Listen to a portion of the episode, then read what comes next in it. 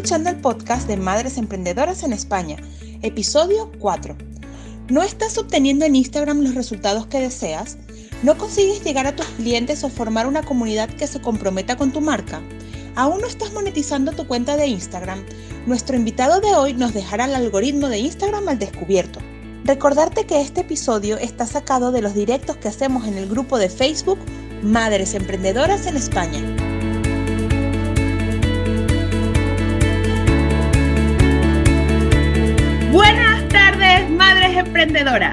Hoy tenemos que respirar hondo, concentrarnos, buscar papel y lápiz o lo que uséis para apuntar cosas porque tenemos a nada más y nada menos que Pedro, alias Senior Manager. Es un ex experto absoluto en todo lo que tenga que ver con redes sociales. Yo creo que es difícil encajarlo en una especialización nada mal. Nada más podéis preguntarle lo que queráis, así que por favor aprovechar esta oportunidad porque nos está regalando un poco de su tiempo que es súper escaso y súper valioso. Para las que no los, no los conozcáis, os leo rápidamente quién es Pedro Rojas, ¿vale? Y eh, nuestro invitado de hoy lleva más de una década estudiando el comportamiento de las redes sociales y su impacto en las marcas. Ha escrito seis libros sobre community management, cómo encontrar talento en la red, cómo preparar un plan de social media marketing y cómo monetizar las redes sociales. Su último libro, que se llama Monetizagram, y lo pueden encontrar en Amazon, es un libro de cabecera para todos aquellos que tenemos proyectos con presencia en Instagram. Es consultor en The Plan Company, especialista en estrategia digital, así como en el desarrollo de planes de social media marketing, transformación digital y gestión de recursos humanos 2.0 en entornos empresariales y emprendedores. Así que sin dilatarlo más en el tiempo, subo por aquí a Pedro, que está aquí esperándonos en el background. Pedro, bienvenido al Club de las Mamis Emprendedoras. ¿Qué tal? Bueno, bienvenidas todas y aquí estoy para las preguntas que tengan a bien hacer. Así que adelante. Como te he dicho un millón de veces, de verdad, muchísimas gracias de nuevo por estar aquí. Tu colaboración es súper valiosa. Ya están soltando por ahí un montón de comentarios, así que vamos a empezar esto ya que, que está, que se, vamos, está calentito ya. ¿Cómo ayudas actualmente a los emprendedores y empresas con respecto a Instagram o redes sociales para conocerte un poquito más? Bueno, les ayudo a, mira, fíjate, eh, les ayudo en tres elementos fundamentales. Uno, en derribar los mitos que existen a través de otros eh, autores o blogs, eh, comentarios, etcétera, sobre los mitos que existen sobre el funcionamiento de Instagram. Les ayudo a entender ese funcionamiento, que sería la parte número dos. Y la parte número tres, les ayudo a saber en dónde está la monetización, es decir, en dónde está realmente la parte en la que pueden hacer dinero con Instagram, más allá de los objetivos típicos de seguidores, likes, etcétera. O sea, les digo cuáles son los objetivos de negocio que tienen que seguir, dependiendo cada uno de su modelo en, en ese mismo contexto. Para los que no sigáis todavía a Pedro en Instagram, es Senior Manager, lo tenéis abajo. Él hace pruebas contra el algoritmo, contra, por favor, bueno, con el algoritmo de Instagram constantemente, así que en, su Instagram podéis ver todas las pruebas que hace, lo cual es súper interesante porque Pedro no se limita, digamos, a difundir la información que ya está afuera, por lo cual hace algo súper importante, que por eso es que le pedí que por fin estuviera aquí, que es corta el ruido que hay afuera, porque hay un agobio de todas, yo creo que es algo que comentamos constantemente, que uno ya no sabe qué hacerle caso. Pedro agarra esos mitos o esas cosas que todo el mundo dice que funcionan o que no funcionan y las prueba en carne propia. Así que id a su Instagram porque ahí están las pruebas que, va haciendo y muchísima información de, de valor. Pedro, ¿qué papel juega Instagram actualmente dentro de las redes sociales más conocidas? Bueno, es la red que está en auge, ahora mismo es la que está en la ola, así como estuvo hace un tiempo Twitter, como estuvo hace un tiempo Facebook, eh, pues es la red que todo el mundo, entre comillas, está mirando y es la, la menos marketingianizada en la actualidad, con lo cual es fácil de explorar. Eh, Facebook ya ha aprendido de experiencias anteriores y quiere hacerlo bien con Instagram para que la gente no se vaya, se queden, compren y hagan lo que tengan que hacer, con lo cual está abierta a muchas oportunidades. Eh, y al ser una red muy visual, es fácil de llegar. No hace falta unos conocimientos eh, amplios para poder manejarla y saber cómo sacarle provecho. están los ads o los anuncios que son fáciles de usar desde cualquier punto de vista, seas un iniciado, un principiante o ya tengas tiempo trabajando con ads de forma profesional. O sea, es decir, tiene todas las características en la actualidad como para que la puedas utilizar. Pero, pero, no funciona para todo el mundo de la misma forma, ni funciona para todos los modelos de negocio de la misma forma. Eh, es decir, eh, tiene sus limitaciones y debido a las propias características que posee esta red. Por ejemplo, no sé si me lo ibas a preguntar, pero por ejemplo, los sectores en los que mejor funciona, si eh, sale la pregunta luego, pues bueno, ya veremos, pero los sectores que mejor funcionan son los que tienen que ver con, son tres grandes sectores, el de la moda, complementos, calzado, fashion y todo lo que tiene que ver con lo que nos ponemos encima. Em, luego con el cuerpo, es decir, con todo lo que tiene que ver con fitness, deporte, nuestro estado corporal, la definición de nuestro cuerpo como tal, ejercicios, eh, bienestar, todo salud, todo eso. Y luego está el tercero, que es el de alimentación, dietas, comida, restaurantes, restauración, eh, eh, todo lo que tiene que ver con comida, alimentos y todo lo que se le parezca. Eh, cuando digo lo que se le parezca, son sustitutos de alimentos, alimentación alternativa, etc. Todo eso que acabo de nombrar, estos tres sectores, son los que mejor están funcionando ahora mismo en Instagram. Lo que no, he dicho, no he dicho que no funcionen en otros sectores, pero eh, son los que más se pueden aprovechar de la corriente de Instagram por las características que tiene. Eh, el, resto de sectores, servicios, productos, etcétera, también pueden sacarle provecho, pero no van a tener nunca tanta penetración y tanta, tanta audiencia o interés como estos tres sectores que acabo de nombrar. Entiendo. Hay algo que comentaste al principio de que todos, bueno, todos o hay una corriente de que se está utilizando muchísimo Instagram, ¿no? Como que todos están ahí. Así que yo entiendo que sería siempre interesante al menos valorarlo dentro de nuestro negocio, como mínimo, valorarlo. Em, luego también comentabas sobre los anuncios pagados, el precio de las ads y esto así como complemento, em, comparándolo con el precio de clic o precio de, digamos, de coste que tiene cada una de las publicidades, pues, por ejemplo, Google eh, o LinkedIn, es relativamente bastante económico. Sí, no solo es económico, sino más fácil de usar. Bueno, son dos que funcionan de manera distinta. Google funciona por puja de palabras clave. Facebook, que es el de el digamos, el padre de Instagram, en este caso el padre eh, adoptivo de Instagram, eh, utiliza un sistema que tiene que ver no por pujas, sino por coste por clic. En este caso, bueno, hay varios, pero el que mejor se utiliza es el que tú pagas por alguna acción que se está haciendo dentro de esa propia herramienta. El coste por clic también está en Google. Lo explico un poco para que la gente que me está escuchando lo entienda. En Google se va, pasa su sistema de publicidad en las búsquedas que nosotros hemos hecho previamente o en las búsquedas que se hacen normalmente. Es decir, se basa en búsqueda. En cambio, e Instagram se, se, basa en lo que nos gusta, en lo que nos interesa o en lo, en lo que hemos demostrado interés. Ya por ahí hay una diferencia bastante grande. Entonces, lo que decía antes, que el coste por clic es distinto en cada uno porque el precio de uno en relación al otro o lo que cuesta generar uno en relación al otro, en Facebook sale muchísimo más económico, por supuesto. Cuando digo Facebook, digo Instagram. Eh, utiliza la, la, plataforma de Facebook de publicidad para poder publicitar en Instagram, a excepción de las publicaciones promocionadas que ya las puedes hacer desde la propia aplicación de Instagram. Entonces es eso, son dos modelos que se basan en cosas distintas y como bien sabemos, ahora mismo lo que más interesa son precisamente, valga la redundancia, los intereses de las personas. Y se pueden ver mucho más claros desde lo que nos gusta y lo que no, que desde lo que hemos buscado, porque no necesariamente lo que buscamos es lo que nos gusta, pero lo que sí hemos demostrado que hay un interés detrás. Por eso Facebook poco a poco está desbancando eh, la publicidad. Pero repito, también es por áreas y por sector porque, por ejemplo, una escuela de negocio, eh, yo le recomendaría más invertir en Google que invertir en Instagram, en publicidad, ejemplo, por decir algo.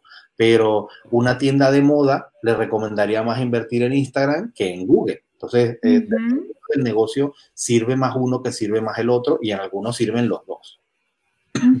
Digamos, añadiendo aquí, pues no es simplemente entonces estar eh, porque todo el mundo está. O sea, siempre hay que evaluarlo según el negocio en el que tengamos, porque yo he escuchado alguna vez bueno, nuestras chicas de la comunidad diciendo, bueno, me abro Instagram o Twitter incluso, porque, bueno, porque tienen Twitter, porque existe o porque está ahí, pero realmente no hay un estudio previo de si eso tiene algún sentido para nuestro proyecto. Así que es importante evaluarlo, aunque suene a lo mejor obvio, a lo mejor no lo es tanto, pues evaluarlo, digamos, con, con el negocio que tengamos. Así es. tengo apuntado por aquí también con lo que decías de Facebook, me parece interesante, digamos que nos permite entonces, en cierta forma, esto de los gustos y tal, hilar más fino o llegar más profundo, ¿no? A lo que realmente deseamos, ¿no? Se podría decir de esa manera. Así es.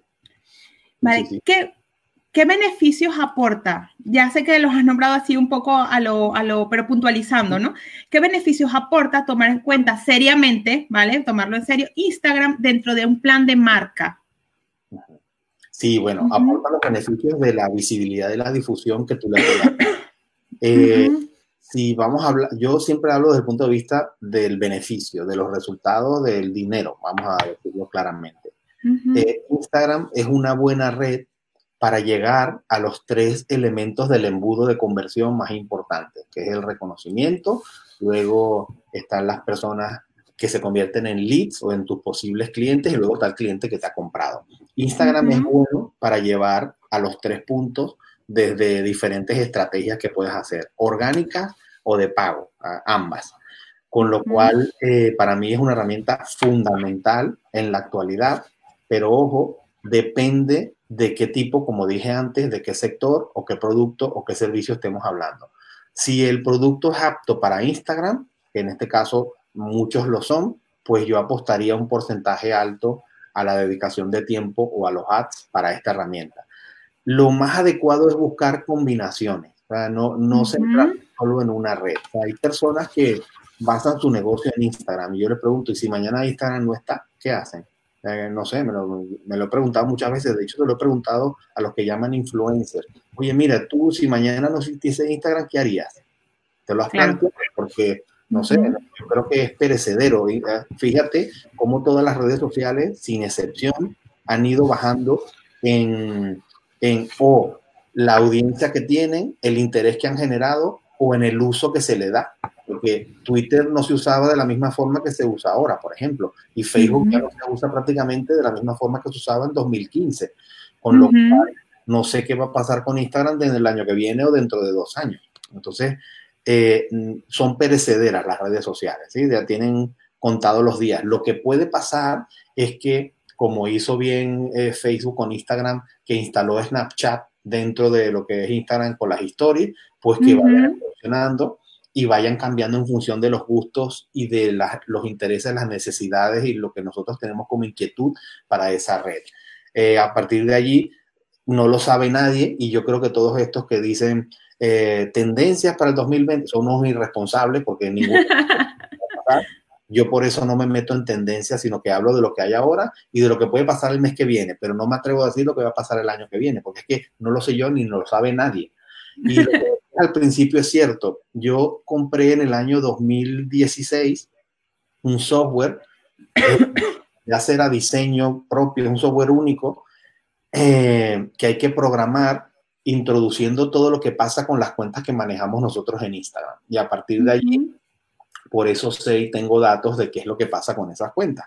En un, yo tengo una rotación de cuentas entre 60 y 80, siempre, una más, una menos, siempre van entrando y saliendo de las cuentas que gestiono y tengo mucha información de lo que pasa en esas cuentas. Y yo lo que hago es meter esa información en ese algoritmo propio y a partir de ahí me dice una aproximación de conducta de cómo funciona el algoritmo de Instagram. No es que yo lo sepa, pero es fácil deducirlo cuando ves que pasa siempre lo mismo cuando pruebas haciendo ciertas cosas.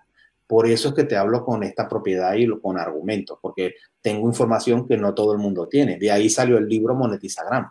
De hecho, porque tengo información que no tiene todo el mundo. Claro, yo chicas no he leído, me lo, me lo confieso, todavía no me he comprado mi copia de Monetizagram, pero lo voy a hacer pero me he leído todos los demás, los tengo todos los demás de Pedro y súper recomendable porque, como dice él, todo está explicado con fundamento, lo cual está muy bien porque no es repetir como un loro lo que ves por allá afuera, que al final hasta ya te cansa y no sabes si es verdad, si no es verdad, te raya, pero con Pedro está el estudio del por qué es así en basamentos, ejemplos, etcétera. Súper, súper recomendable. Estoy leyendo por aquí los comentarios. Estábamos hablando de si Instagram aplica o no aplica. Voy a poner algunos comentarios aquí de las chicas. Isma pregunta, ¿y en un negocio de regalos personalizados, dónde es mejor invertir? Esto parece la bolsa. Sí, mira, los regalos personalizados se buscan más en Google que en Instagram. O sea, e, es, muy fácil, no, no me tienes ni que creer. Ve a Google y colocas, por ejemplo, qué rega, y ya te dice qué regalar, no sé, o regalos personalizados. Y también ahí habrá un montón de búsquedas que ya te están diciendo que el negocio de ese tipo está en Google, en donde la gente busca. Y luego hay una red en donde la gente busca inspiración para regalos que no hemos hablado aquí. Pinterest. Pinterest. sí para alguien que hace regalos personalizados, es posible que le sirva más tener una web, un blog y Pinterest y luego Instagram, por supuesto, para mostrar, pero no Instagram de primero, porque no es la mejor red si quieres invertir, quiero decir, eh, eh, eh, en, en, que tu negocio vaya mejor. No quiero decir que no funcione, ojo, porque la gente luego se toma las cosas taxativamente. Literal. Y no es así. Eh, sí que funciona, por supuesto que funciona Instagram para regalos personalizados, pero hay otras que funcionarán mejor, porque en Pinterest hay más gente buscando eh, inspiración que en Instagram. Y Instagram, el funcionamiento de la herramienta, el algoritmo hace que si tú no demuestras interés con lo que, con lo que estás publicando, al final eh, Instagram mismo te va dejando de lado en la exposición que te da frente a las personas que te, siguen. Entonces, cada vez aparecerás más abajo o, aparecerás, pero cada vez más abajo. Eso. Claro. Por aquí, Mariuca pregunta, esto así un poco para, que más o menos se den cuenta de, de, forma práctica lo que comentaba Pedro, ¿no? Dice, yo me dedico al sector de la belleza, pero además de vender los productos, busco personas que se quieran unir a mí. Para esa parte del negocio, ¿qué sería mejor? ¿Facebook o Instagram? O sea, para formar equipo, entiendo yo. Pues cuando buscas personas que se quieran unir a ti, es como que si buscas candidatos y los candidatos están, por supuesto, en LinkedIn, que es la red en donde yo voy a buscar candidatos. Si son personas que tienen que ver con el sector belleza, es posible que no estén en LinkedIn por la propia, ahora seguramente sí, por la propia connotación de la red, que parece que fuese solo para empleados de empresas y no personas que se dediquen a eso. Pero yo comenzaría por LinkedIn seguro. Luego, el propio Instagram también tiene perfiles a los que puedes llegar con, con el propio buscador. O sea, si buscas por hashtags, hashtags que tengan que ver con ese sector, seguro que encontrarás a personas que estarían interesadas en dedicarse a eso. Pero yo lo pondría como si fuese una oferta de empleo, no, no necesariamente como la oferta, pero sí haría saber que estoy buscando ese tipo de perfil para que o me lleguen o las personas que me están escuchando y me vean o me lean, mejor dicho, le avisen a otros de que esa posibilidad está ahí. Es lo que haría yo. Digamos como un reclutamiento, reclutamiento online puro y duro. ¿Qué es eso? Cuando buscas que se unan a ti, estás reclutando. Exactamente. Vuelta al tema de las manualidades, cojo el último pedacito de la pregunta. ¿Qué tips, consejos nos das para llegar a, mm, más, más, a la comunidad en Instagram en cuanto a, en este caso, bueno, manualidades, encargos personalizados, pero yo creo que esto se podría incluso generalizar. me entiendo que dependerá de cada cosa, pero una estrategia como para expandir nuestra, nuestro alcance. Estamos pidiéndote un milagro, ¿verdad, Pedro? Mira, es que la pregunta ya encierra que hay un problema, es decir, que no están llegando. Si lo están preguntando es porque en el sector de manualidades, scrapping, que ahora estoy leyendo aquí, scrapbooking, perdón, encargos personalizados, etcétera, eh, eh, no estás llegando precisamente porque no es una necesidad que se necesite todo el año. O sea, yo si quiero algo, vamos a suponer, ah, quiero hacer unos adornitos para el bautizo de mi hijo. Vale, fenomenal. El bautizo va a ser una vez en la vida, no lo voy a necesitar nunca más. Con lo cual no es un producto como una, una receta o algo que yo quiero hacer para que mi cuerpo esté mejor, o no, es, no son zapatos que tengo que irlos cambiando cada cierto tiempo, o ropa para que estar en la moda. Es decir, que este tipo de producto, como no lo mencioné en los anteriores, es de más difícil difusión De nuevo, este tipo de producto es para Pinterest, que es en donde la gente va a buscar inspiración. Lo que pasa es que Pinterest es otra, es una herramienta que, bueno, lo voy a meter aquí, ya que han preguntado varias cosas que te parecen de Pinterest.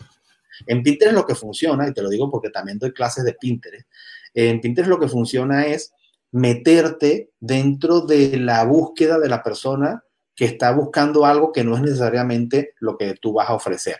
Me Por ejemplo, eh, un encargo personalizado o una manualidad podría ser centros de mesa para bodas, ¿sí? Bueno, vamos a ponerlo desde ese punto de vista. Entonces, claro, si yo coloco centros de, eh, eh, centros de mesas para bodas y mm, puntualizo las palabras clave desde ese entorno, es posible que no llegue a quien esté buscando todo lo que necesita para una boda.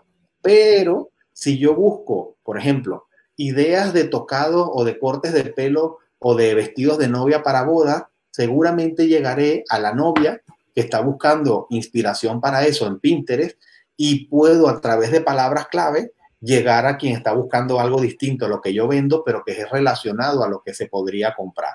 Entonces, eso solo se puede hacer en Pinterest, por ejemplo es meterte en un sector en donde eh, alguien está buscando algo y tú llegas como de retruque enseñando otra cosa y eso se puede hacer a través de palabras clave, cosa que las estrategias de Pinterest que desarrollo con empresas de este tipo, por ejemplo.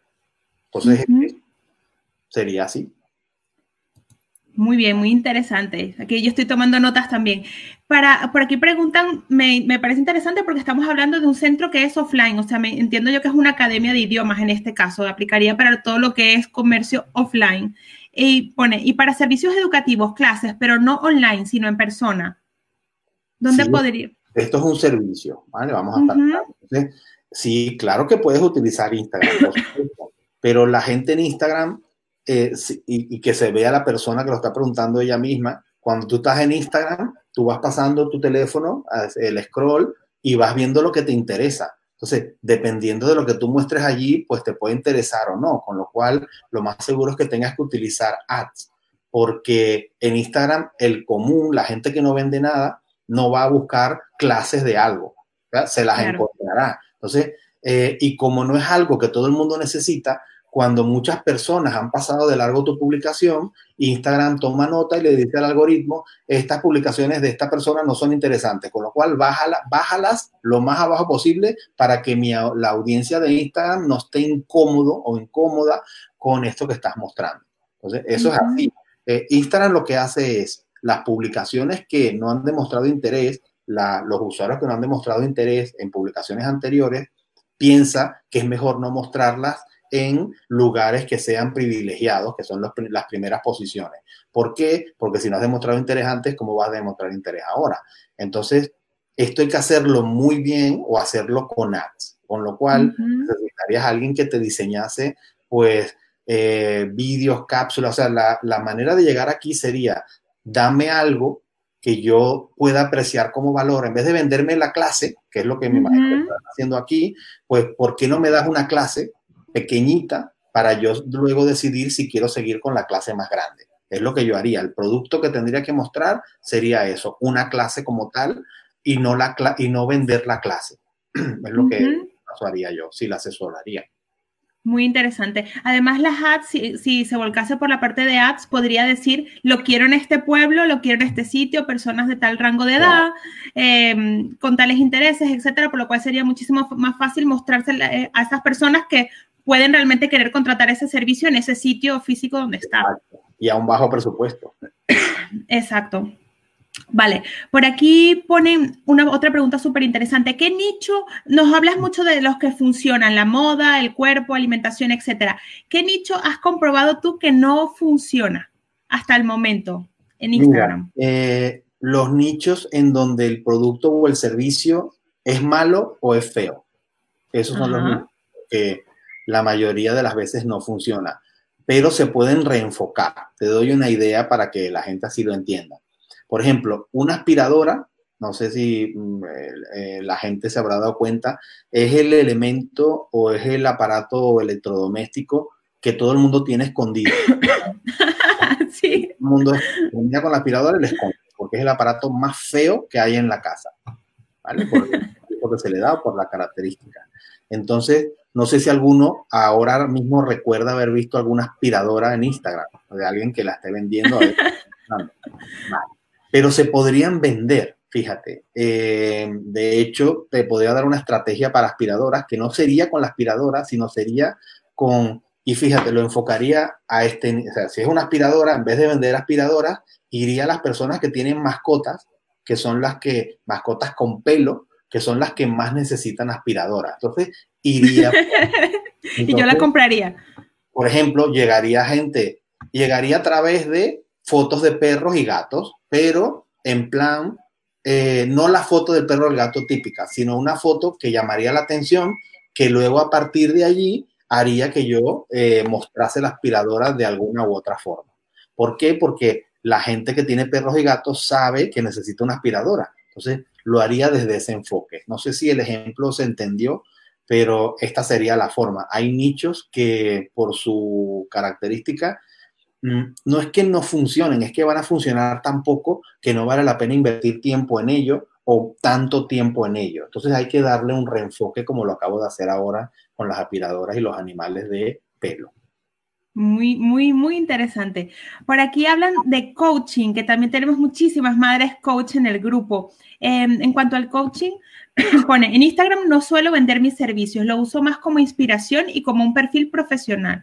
¿Cómo recomiendas vender los servicios por Instagram de coaching? Bueno, da un coaching tú. En la publicación, haz coach, o sea, explica, dale a la gente algo que le sirva.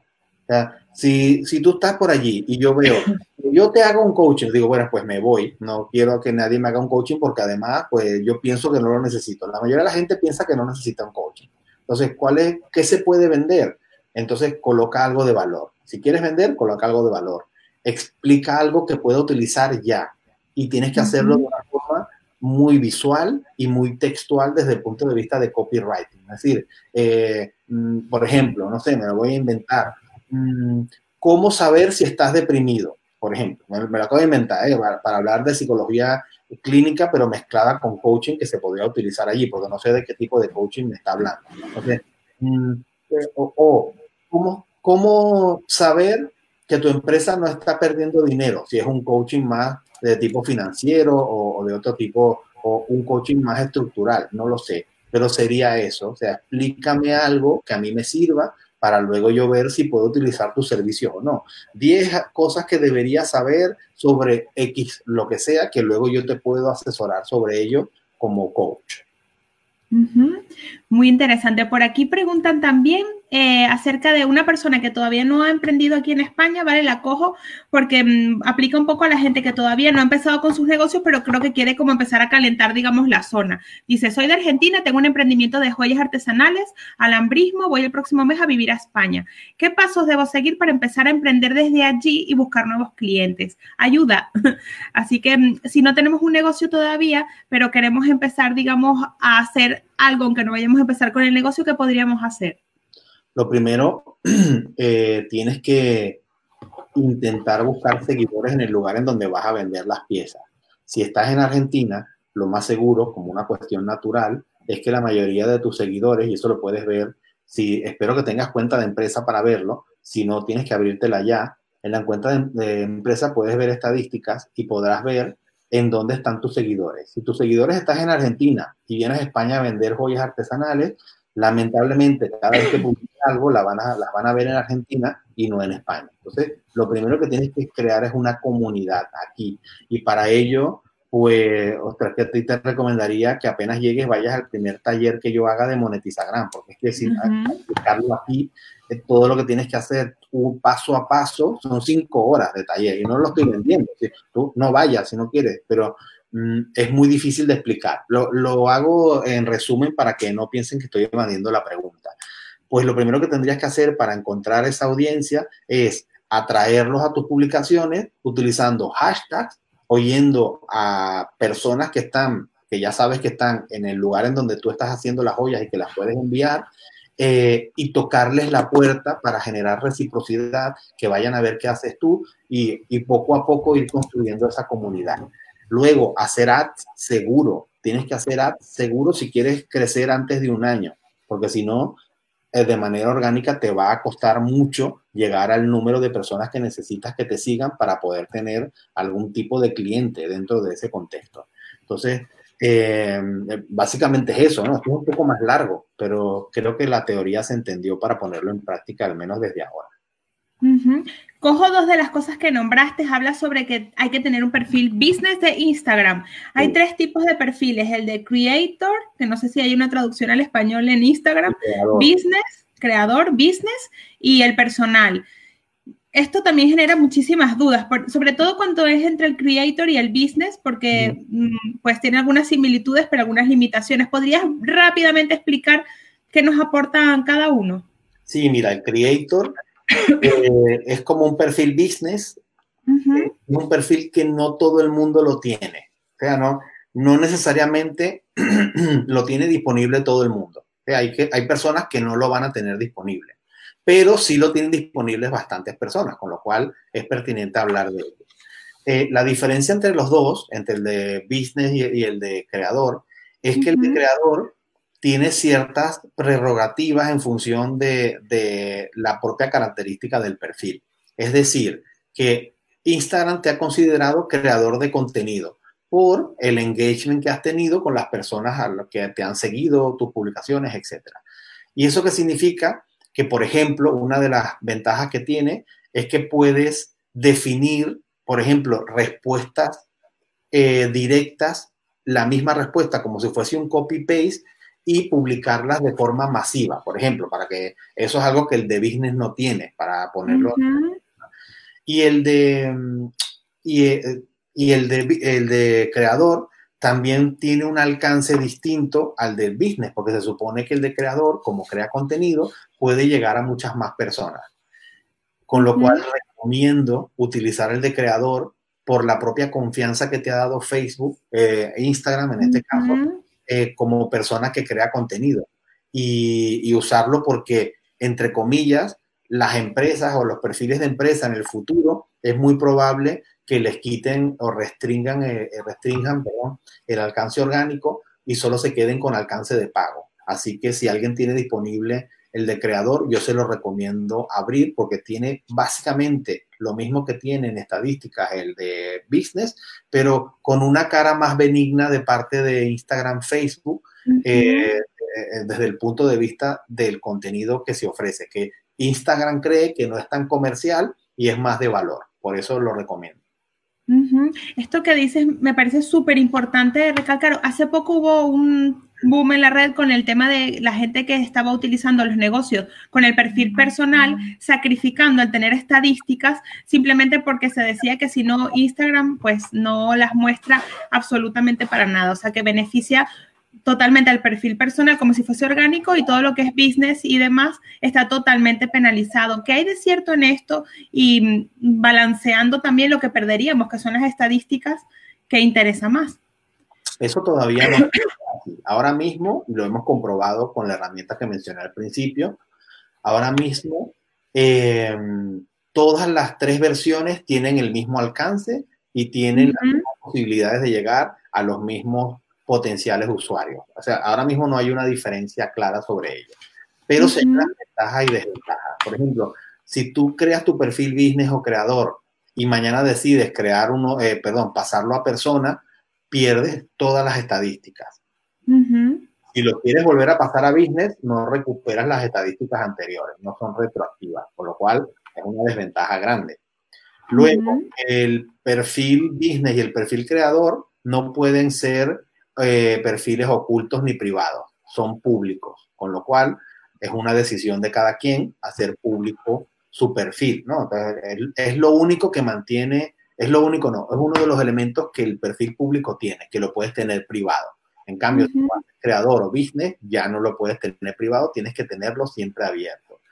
Y sí, se pueden cambiar las cuentas ya creadas, se pueden cambiar eh, de una a otra, como tú quieras, pero claro, las desventajas las acabo de y se pueden cambiar de mil formas. También le puedes cambiar, si crees que te equivocaste en el nombre de usuario, se lo puedes cambiar. Eh, y, colocar uno más acorde. O justo hoy eh, colocaba eso en, en Instagram. En tu stories. en, mis historias. Colocaba una parte que tiene que ver con eso.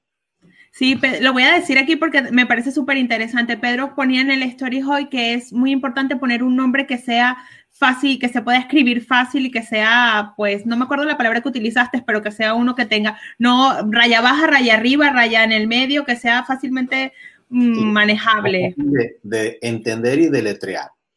Eso es. Vale, también comentabas ahora hace un ratillo acerca de los hashtags, que también generan un montón de polémica. Hay gente que dice usa los 30 hashtags, hay gente que dice que eso no sirve para nada. Hay corrientes para todos los gustos. ¿Cuál es tu opinión con respecto a las hashtags? ¿Siguen siendo de utilidad y cómo se pueden utilizar de manera óptima?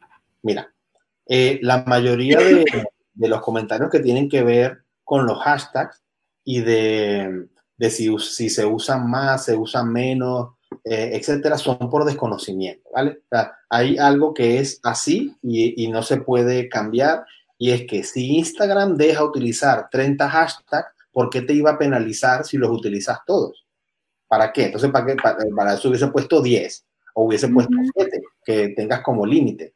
Con lo cual, cualquier cosa que se diga que no sea eso es una falacia. O sea, es decir, no, 7 hashtags funciona mejor, si pones más te penaliza. Entonces, ¿para qué puso 30? es algo ilógico. Y luego eh, escucho, no, es que Starbucks no pone hashtag. Claro, pero es que es Starbucks, no eres tú. sí. no eres conocido o no eres conocida.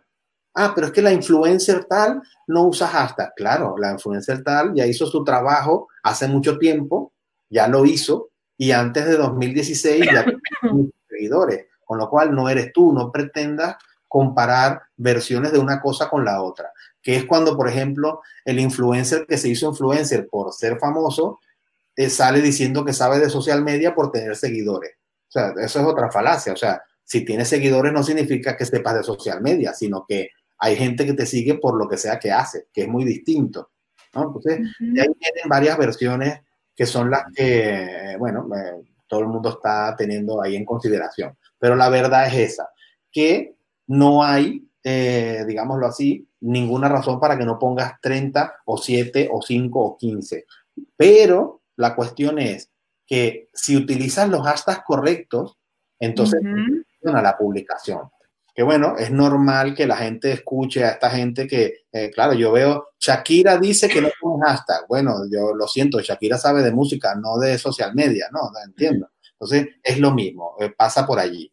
Eh, la cuestión es que, bueno, es importante que se tenga en cuenta esto, que, la gente pueda entender que los hashtags son importantes. Fíjate, te voy a poner una publicación. Yo tengo aquí una publicación que la voy a poner en pantalla. Voy a colocarte algo para que lo veas. Es esto. No, me pones una cachapa, tú eres muy malo. Voy a entrar en las estadísticas de la publicación. A ver si lo puedo hacer desde aquí, sí, para que la gente lo vea. Eh, ¿Qué, cuenta es? Para que no puedan verla. No, puedes ver las estadísticas si no soy yo. Ah, vale, ok, por las estadísticas, vale. Mira, les voy a mostrar las estadísticas de esta publicación y ahí vas a ver o van a ver cuánto ah, ahí se ve de los hashtags, ¿lo ven? Ajá. ¿Cuánto 5, Pone 5.711. ¿De cuántas personas? 9.160. Ajá. Bastante porcentaje. De las impresiones hay 11.000. ¿Cuántos vinieron por hashtag? 5.700 personas. Y yo aquí puse, ahora les voy a mostrar cuántos hashtags había, unos 28 hashtags posiblemente o más o menos, para que, bueno, no sé, yo creo que es importante, ¿no? Tener en cuenta que si puse, y ahora lo voy a colocar aquí, este es el número de hashtags que yo coloqué en esa publicación. Hay unos 28, 27 hashtags. Con lo cual, eso demuestra, lo habrán visto en pantalla, 5.700 personas llegaron a través de los hashtags y yo puse 27 hashtags porque elegí los hashtags correctos.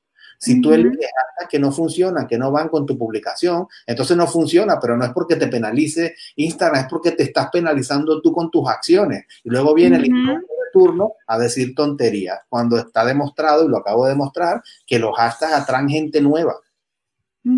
¿Y cómo elegiríamos esos hashtags correctos? ¿Cuáles son los...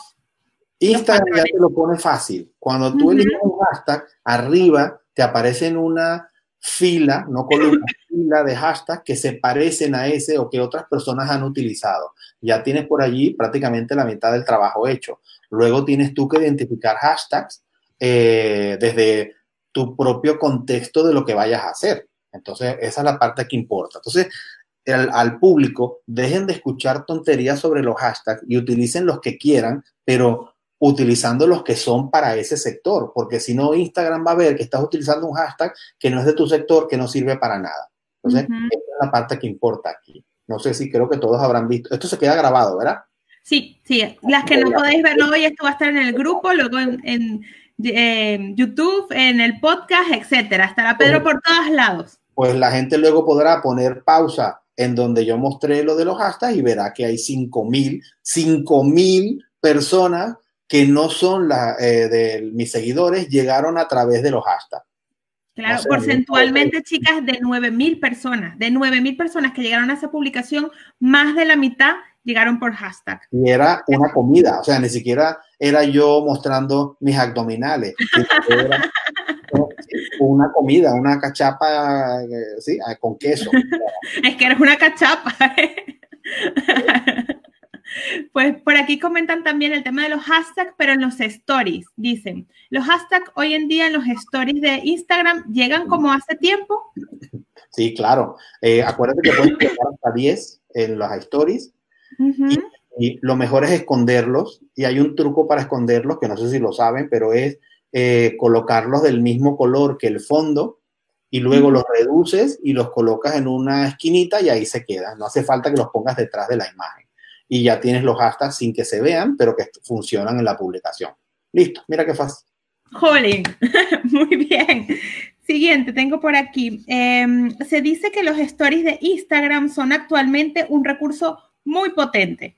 Es así porque yo lo que puedo aportar con esto es que cuando hago campañas de ads, la más económica, donde más gente me llega y de más calidad, más calidad quiere decir que luego están más, digamos, afines a, lo, a mi grupo, en este caso, por ejemplo, me llegan por los stories. No sé si eso tiene algo que, ver. ¿Qué nos puedes comentar al respecto?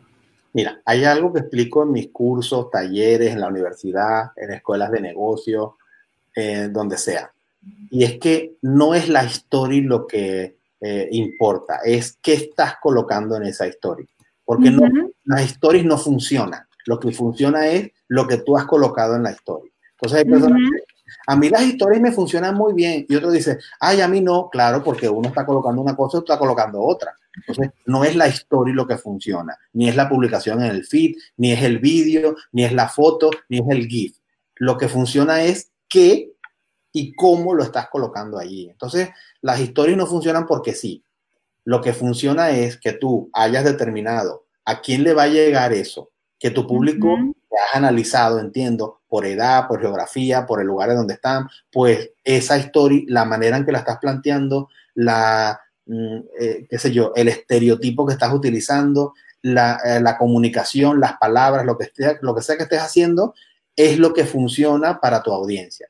Eso es lo que importa. Entonces, no son las historias. De hecho, las historias han bajado en funcionamiento en general, porque mucha gente se ha dedicado a hacer vídeos, sobre todo, de cosas que no le importan a nadie. Y pensando además que vídeos de gente hablando, pensando que la gente que está recibiendo ese contenido les va a escuchar, sabiendo que el 83% de las personas no conectamos el sonido cuando estamos viendo historias. ¿Por qué? Porque molestamos al que está al lado, al del autobús, al del trabajo, etcétera. Con lo cual solo se están viendo un 17%, eh, perdón, solo se están escuchando en sonido un 17% de las historias totales que se están reproduciendo ahora mismo. Y como todo el mundo eh, solo se fija en, las visualizaciones que ha tenido y no, en, no se puede ver el espacio de tiempo que ha sido visualizada, entonces, bueno, eh, todo el mundo cree que está haciéndolo bien cuando al final tal vez ni les interesa a los que las están recibiendo. Muy, muy interesante tu, tu visión con, con respecto a esto. De vuelta otra vez. Ah, sí, perdona. La gente que, no sé si saben los que me están escuchando, que mucho de lo que estoy contando aquí ya lo publico en mi Instagram. Yo en mi Instagram publico, sí, fotos en donde salgo yo, en alguna clase, etcétera, pero también hay publicaciones en donde explico esto de manera profunda. Eh, no sé si saben que mi usuario es arroba senior manager, todo eso ya lo saben, ¿sí? Las que no lo sepan, que aunque lo dije al principio, de nuevo, aparte lo tienen aquí abajo, arroba senior manager, y como ah, dije, lo vuelvo a comentar otra vez, lo que publica Pedro a misa, o sea, me refiero oh. que todo es súper interesante, seguir su cuenta de Instagram. Y hay una cuenta de una persona que trabaja conmigo que descubre un montón de trucos también espectaculares, que es emaitecom con Y. Así mismo, emaitecom. Y la I es griega. Así que es muy fácil. os la voy a poner en los comentarios de todas formas, ¿vale? Para que no se pierda aquí en el, en el churro de cosas, mientras que Pedro va hablando, la voy a ir publicando. Exacto. Volviendo a lo de las estadísticas. ¿Qué es lo más importante que debemos tener en cuenta dentro de las estadísticas y, mediciones? Y esto como pregunta a lo mejor retórica, pero ¿es aconsejable mirarlas? Pues claro, las estadísticas es lo que te va a decir si lo estás haciendo bien o mal, pero no, eh, la gente se eh, piensa que los me gusta o los seguidores que, está bien, que te dirá si algo estás haciendo bien, por supuesto, te lo mide, pero lo que, mm, eh, lo que funciona es que tú mires por publicación, no por general. Entonces, yo lo que hago es ver las estadísticas de cada publicación para ver, para ver cuáles han funcionado mejor y cuáles no, para repetir lo que ha funcionado bien y no repetir jamás lo que ha funcionado mal, porque yo me debo a mi público. Yo tengo una, cuando digo me debo a mi público, es que ustedes se deben a su público. Hay una regla, que es la regla número uno mía en todo lo que me la inventé yo, que es en todo lo que hago para redes sociales, que es, no es, lo que tú publicas no es para ti, es para otra persona. Esa es la regla número uno. Cada vez que yo voy a publicar algo, pienso, vamos a ver, cómo lo van a ver las personas que van a recibir este contenido. ¿Lo van a entender? ¿Les va a parecer bien? ¿Se entiende realmente la frase? Mm, si yo no estoy seguro, vuelvo atrás, replanteo y sigo con lo que necesito hacer allí. Entonces, bueno, es eso. Eh, es así, eh, funciona de esa forma tan lógica como la estoy explicando ahora. Pues hacemos un inciso porque aquí llegan felicitaciones de las chicas y yo quiero extender la mía también porque de verdad muchísimas gracias por estar hoy ahí. Nos has ayudado un montón o nos estás ayudando un montón porque estas cosas hay muchísimo ruido en la red y encontrar un experto que te lo diga tan sencillo y tan simple y, lógico ayuda muchísimo. Em, hablamos mucho sobre monetizar Instagram, monetizar Instagram, y yo creo que la imagen que uno tiene de eso es que uno es un, un influencer que le van a pagar por ponerse un par de zapatos. ¿Qué significa realmente monetizar Instagram y cuándo podemos decir que estamos monetizando nuestra cuenta? Mira, monetizar bueno, por supuesto, tiene que ver con el término de la moneda, que es hacer dinero, vender. Lo vendes, monetizas. Entonces, fíjate, yo separo dos cosas. Hay muchas personas que tienen negocios pequeños, etcétera, que contratan a alguien para que les lleve las redes sociales, en este caso Instagram. Y la mayoría de las veces que contratan a alguien, contratan a alguien para que publique, no para que monetice. Y ese es el principal error.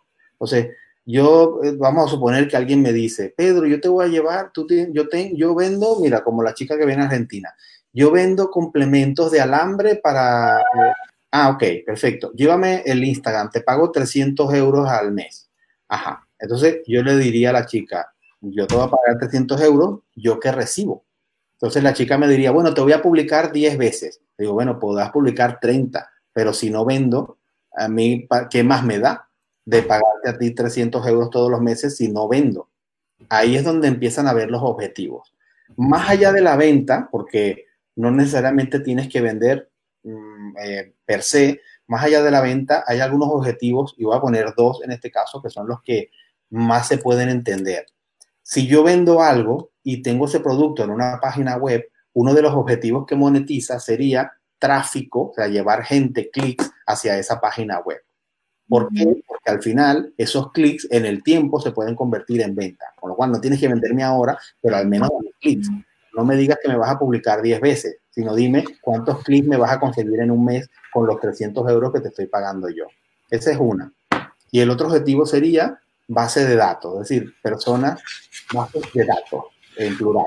Personas que me van a dejar su correo, su teléfono o algo para yo luego hacer acciones de marketing para venderles cosas, darles descuentos, etcétera. Fíjate, perdón, con esos dos objetivos ya tengo suficiente para monetizar. porque a partir de uno o del otro, ya yo puedo hacer acciones que van a realmente monetizar lo que me ha conseguido la persona que me lleva a Instagram. Entonces, yo lo haría así. Más allá, y lo digo porque estamos hablando, me imagino que la mayoría de las personas que me están escuchando tienen pequeños negocios, ¿no? Aquí no me estará escuchando ni Coca-Cola ni Starbucks. Por lo cual, estos objetivos son accesibles para estas personas que me están escuchando ahora. Así de simple. Me encanta, Pedro. Muchísimas gracias. Ah, no sé si me, te he cortado de algo. No, no, tranquila. Ah, pues muchísimas gracias. Yo he acabado con todas mis preguntas. He intentado ir un poquito fluido porque sé que Pedro tiene la agenda súper eh, ocupada y llevamos una hora casi de live.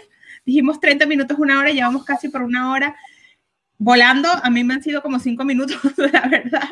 Muchísimas gracias, Pedro. Otra vez, por enésima vez, de verdad ha sido. Yo también mismamente lo voy a escuchar este live, reescuchar varias, varias veces. Estará disponible, chicas, en YouTube, el nuevo canal, estará disponible en el podcast en unos días, en las unidades del grupo y estará revoloteando por todos lados para que llegue la, mayor cantidad de madres emprendedoras que, que sea posible.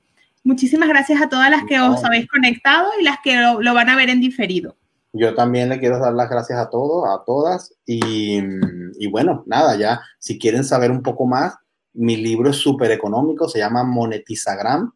Y en mi canal de Instagram ya tienen gratuitamente contenido que les va a servir. Y a quienes estén en Barcelona, en España o cerca, pues mis cursos que también se llaman Monetizagram, que son presenciales y ahí enseño directamente todo esto de una manera más profunda. Pues eso, gracias a ustedes por haberme escuchado aquí y a Vanessa por la invitación. Así que nos estaremos viendo en cualquier otro canal. Sí, ojalá que sí, estoy segura que sí. Antes, antes de irme, chicas, os he dejado en, el, en los comentarios cuenta de Pedro, cuenta de Maite, cuenta de Monetizagram. Creo que Ronald me, metió por ahí el link de Amazon al principio también, donde está el libro de Monetizagram. Pedro tiene seis libros, si no me equivoco, hasta ahora escritos y uno mejor que el otro, o sea, súper recomendable. Incluso los que son antiguos, de los primeros que leí, el de Community Management, siguen estando muchísimas cosas vigentes, así que súper recomendable. Ahora sí, un beso gigante a todas y nos vemos pronto por ahí. Cuídense. Hasta luego. Si te ha gustado este episodio, me encantaría que me dejaras en los comentarios cuáles son tus impresiones, si tienes alguna otra duda o si hay algo que puedas aportar a la comunidad. Y además recordarte que puedes encontrar nuestra comunidad en Facebook y YouTube bajo el nombre de Madres Emprendedoras en España. Nos vemos en el próximo.